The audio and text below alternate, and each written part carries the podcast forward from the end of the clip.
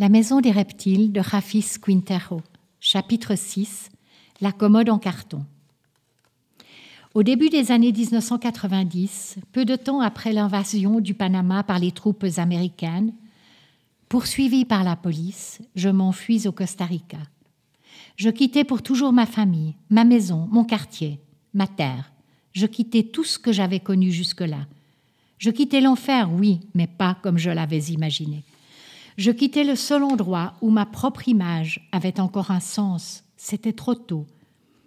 En emballant les quelques objets que j'emportais, je me cherchais moi-même au fond d'une boîte en carton qui m'avait toujours servi de commode. Comme un archéologue, je fouillais parmi les trésors photographiques les plus précieux le sourire familier d'un vieux polaroïde usé par l'humidité, d'inutiles vieux diplômes, des carnets de vaccination périmés. J'essayais de me souvenir du garçon que j'abandonnais. Je trouvais une toupie sans fil et une flûte dont je n'avais jamais appris à jouer, un boulier chinois, celui de mes premières analyses mathématiques, celui d'un savoir inutile. Je n'ai jamais été bon en calcul. Ces objets me semblaient alors irréconciliables, tout comme l'idée de mon passé, vu du présent. J'eus la chance de faire mes adieux à mon père, lui que je n'avais plus vu depuis longtemps. Il était l'un des rares prisonniers à s'être échappé vivant lors de l'invasion américaine de la prison et de la caserne militaire La Modelo, située à El Jorillo, en plein cœur de la capitale. Il y avait été incarcéré à cause d'une erreur judiciaire. Un an auparavant, un client lui avait amené une voiture à repeindre. La voiture était volée et mon père, injustement reconnu coupable. Son tort Être colombien. Et la décision de justice, une peine automatique de deux ans de prison. À l'aube du 20 décembre 1989, il avait réussi avec d'autres détenus à s'évader par l'un des innombrables trous laissés par les incessants bombardements yankees. Sa tête enroulée dans un linge humide il avait évité les morceaux de mur qui éclataient de tous côtés. De la rue, les Américains tiraient sur tout ce qui bougeait, à l'intérieur comme à l'extérieur de la prison. Mais mon père était un ancien sous-lieutenant de l'armée colombienne. Une grande partie de la formation et des connaissances acquises au cours de ces trois années de service obligatoire l'aidèrent cette nuit-là, tandis que la poitrine à terre, il rampait vers la liberté. Il voyait derrière l'épais rideau de fumée plusieurs scènes de la même œuvre. Certains corps de soldats panaméens étaient sans vie ou presque, mêlés au corps des prisonniers tant haïs. Belle ironie, victimes du même ennemi, sur la même estrade. Dans leurs cellules, les hauts gradés déchus des forces armées panaméennes, prisonniers politiques pour tentative de coup d'État contre le dictateur Noriega, attendaient le secours de l'armée américaine. Mon père les connaissait très bien. Lui et ma mère Selmira, quelques années plus tôt, peignaient les hélicoptères dans la base des forces aériennes panaméennes, située à cette époque à Tocumen, dans le sud du pays. À la maison, la vie subit les mêmes changements que la République du Panama après l'invasion américaine. Mon père revenait après une longue et douloureuse absence et je partais, peut-être pour toujours. Ma famille, comme la République, était condamnée à l'absence. Mais, pour la première fois en 18 ans, mon père m'embrassa. Avec des larmes dans ses yeux obscurcis par les produits chimiques, des yeux qui avaient tout vu, il m'adressa une phrase laconique dont l'écho continuerait à résonner au fil des ans. Fils, tu as choisi le métier le plus difficile, celui d'être mauvais. Je ne pus rien dire. Ma propre voix appartenait à une autre gorge. Mon esprit ne pouvait rengainer avec précision mon corps.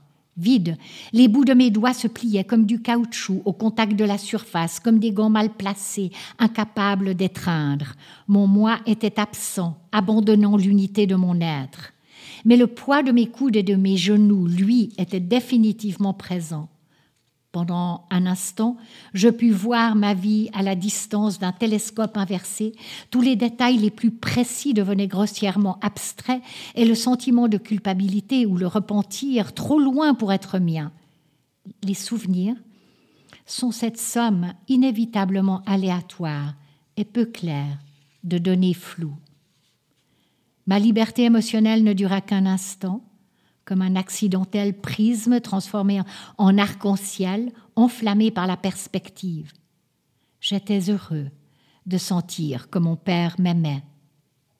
Mais je sus qu'à partir de ce moment-là, j'allais vivre sous le poids de l'inertie résultant de mes actions, par la fenêtre de mon camion clandestin, je voyais le paysage extérieur se déformer progressivement jusqu'à se transformer en un amas trouble. Mes pensées étaient brouillées, désordonnées, entassées les unes sur les autres, à l'arrière de mon crâne, pressées par la vitesse.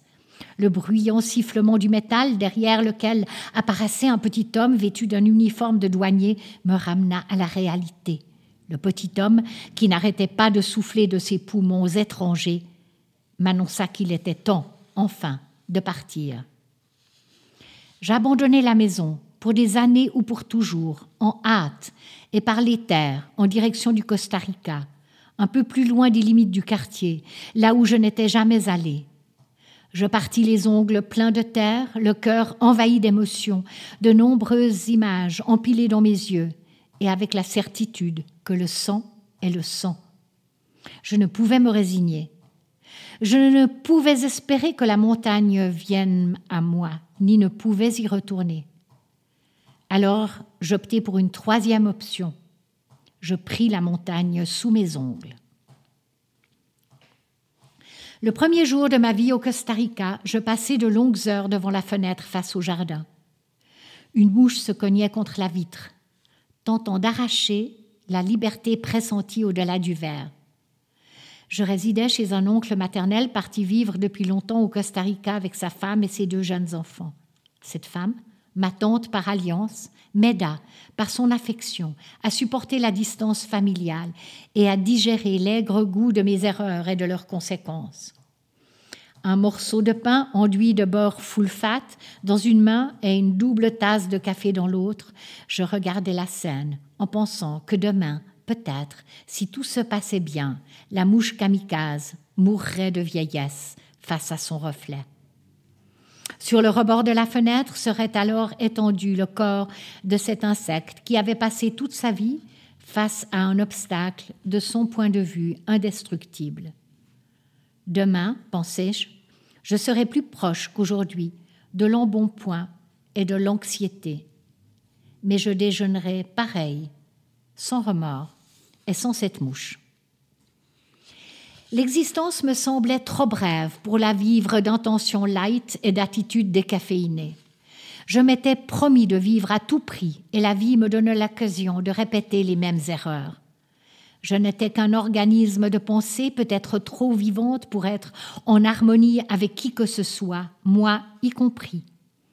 J'étais incapable de m'aligner sur les lois, parce que je n'y avais jamais cru, parce que je ne croyais qu'en la loi du quartier, c'est l'appliquer in situ, alors que dans la mémoire de l'agresseur, le crime est toujours là. Une fois le crime oublié, la peine perd de sa valeur. Les prisons sont des lieux d'oubli. Une vision culturiste, autodidacte et colérique, sans raison apparente, sauf peut-être celle d'un élan de rage stéroïdienne, frappa ma tante alors qu'elle revenait du supermarché. Parmi le lait renversé et les tomates fraîches, ma tante tomba. Mon oncle et moi assistions à la scène, impuissants face à cette masse fourrée en lycra. Mon oncle se contentait de trembler dans ses sandales. Je courus à la maison aussi vite que possible, pris un couteau de cuisine, mon épée imaginaire, et poignardai l'infâme plusieurs fois. Je le laissai pour mort. Mais les graisses et les stéroïdes lui sauvèrent la vie, et moi, d'une peine de prison beaucoup plus lourde. J'entrai dans une prison du Costa Rica moins pénible que les panaméennes auxquelles je m'étais habituée. C'était une prison de transition. J'y restais plusieurs mois. Pour bénéficier d'une éventuelle libération, il me fallait satisfaire, moi l'étranger, à certaines conditions. J'épousais donc une femme que mon oncle avait embauchée. Je rencontrais mon épouse par affaire lorsque j'entendis mon nom sur la liste officielle du cahier d'un policier voyager entre les pavillons des chanceux visités. Heureux de pouvoir quitter l'espace d'un instant ma cellule, je marchai vers le stade où se déroulait chaque dimanche l'événement le plus important pour le prisonnier, la visite. Je traversais lentement les, couloirs, abasourdi par l'agitation de dizaines de détenus qui réclamaient à moi et à tous les visités quelques pièces de monnaie. Ils tendaient leurs bras mécaniques, des manches à balai avec des bocaux vides attachés au bout, prolongeant le geste implorant jusqu'aux poches des passants au bon cœur. Les escaliers étaient la dernière frontière, celle qui, une fois passée, nous permettait de voir les gens du dehors. Les gens qui, dans ces circonstances, étaient tout aussi étranges qu'un extraterrestre pour le citoyen ordinaire. Au fur et à mesure que je montais l'escalier donnant accès à la salle de visite, se dessinait à contre-jour la silhouette d'une femme de petite taille, aux jambes et aux bras flétris par l'âge et à l'estomac gonflé par la malnutrition. Olga me salua comme on salue un vieil ami. Nous ne nous étions jamais vus. J'obtins ma liberté sous caution avec la stricte interdiction de me rendre dans le quartier de mon oncle durant le temps de la procédure judiciaire. Je survécus pendant un certain temps coincé dans un nulle part, ne sachant que faire, regrettant de ne pas avoir le sens de l'orientation des fugitifs des séries policières télévisées, ne sachant où aller, sous la pluie ou dans le brouillard, un temps à ressentir désespérément la gravité et les lois de la physique, à me traquer moi-même sans pitié, à ne pouvoir me débarrasser des poids inutiles, ni transpirer les souvenirs amers, à ne pouvoir me rendre quelque part n'importe où, à ne pouvoir avancer. J'errais dans la ville, bottant les décombres de mes vies passées. J'évitais vainement les mauvaises pensées tatouées dans mon crâne. Je déambulais entre les marchés publics, à l'odeur persistante de chou-fleurs et de laitues ensoleillées, aux vitrines entassées de poulets nus obscènes, superposés les uns sur les autres, grillés depuis trop longtemps et maintenus artificiellement frais à l'aide de lampes à haute tension. Depuis les petits restaurants de soupe de fruits de mer, on entendait les cris inutiles des colporteurs prêchant les bienfaits de leur breuvage contre la gueule de bois. Des congrégations d'ivrognes, déjà ou presque sous, et des amas de mendiants et de chapardeurs partis en pèlerinage, dans l'espoir du bon moment, attendaient la soupe magique, et moi, J'étais là d'écouter El Paso del Condor, mélodie que les Péruviens interprètent impunément dans tous les parcs et marchés de la planète, armés de flûtes de pan, de poncho et de fausse humilité, l'habit inca réduit à l'exotisme médiatique. La rue est un monstre ambigu, à la gueule maquillée de nécessité, dévorant démocratiquement les orphelins de la société, le prêtre catholique, coincé dans l'enfer des sens, invite depuis les portes de l'Église à l'abandon des biens matériels et au salut de l'âme. Les pasteurs protestants prétendent que tous sont les enfants héritiers de Dieu. Les voleurs pillent les indécis dans les ruelles.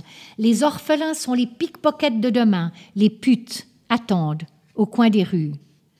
Tout est manifestation économique de l'amour du prochain. Tout est là et, sans pour autant être les derniers de la chaîne alimentaire, les Péruviens, leur attirail et leur condor aussi. J'avais entre les mains une énorme décision à prendre et personne pour me conseiller. Rentrer dans mon pays natal, me, me confronter à la police et à son désir débordant de m'archiver à jamais pour les inconvénients causés par mon évasion, et à mon vieil ennemi et son diabolique sourire à 18 carats, ou continuer toujours plus au nord. Pour moi qui portais dans le sang l'honneur des bandits, l'alternative n'était pas très séduisante.